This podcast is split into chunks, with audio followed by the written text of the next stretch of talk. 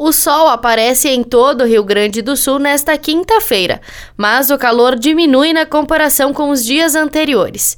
Diferente do que ocorreu, a nebulosidade dá as caras na metade norte e em pontos do litoral. De acordo com a Metsu Meteorologia, o ar seco na madrugada favorece um amanhecer mais ameno, mas já pela manhã aquece.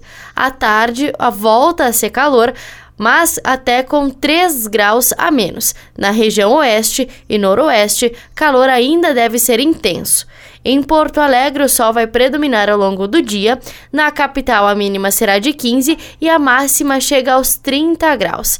Já na Serra Gaúcha, as temperaturas variam entre 14 e 29 graus.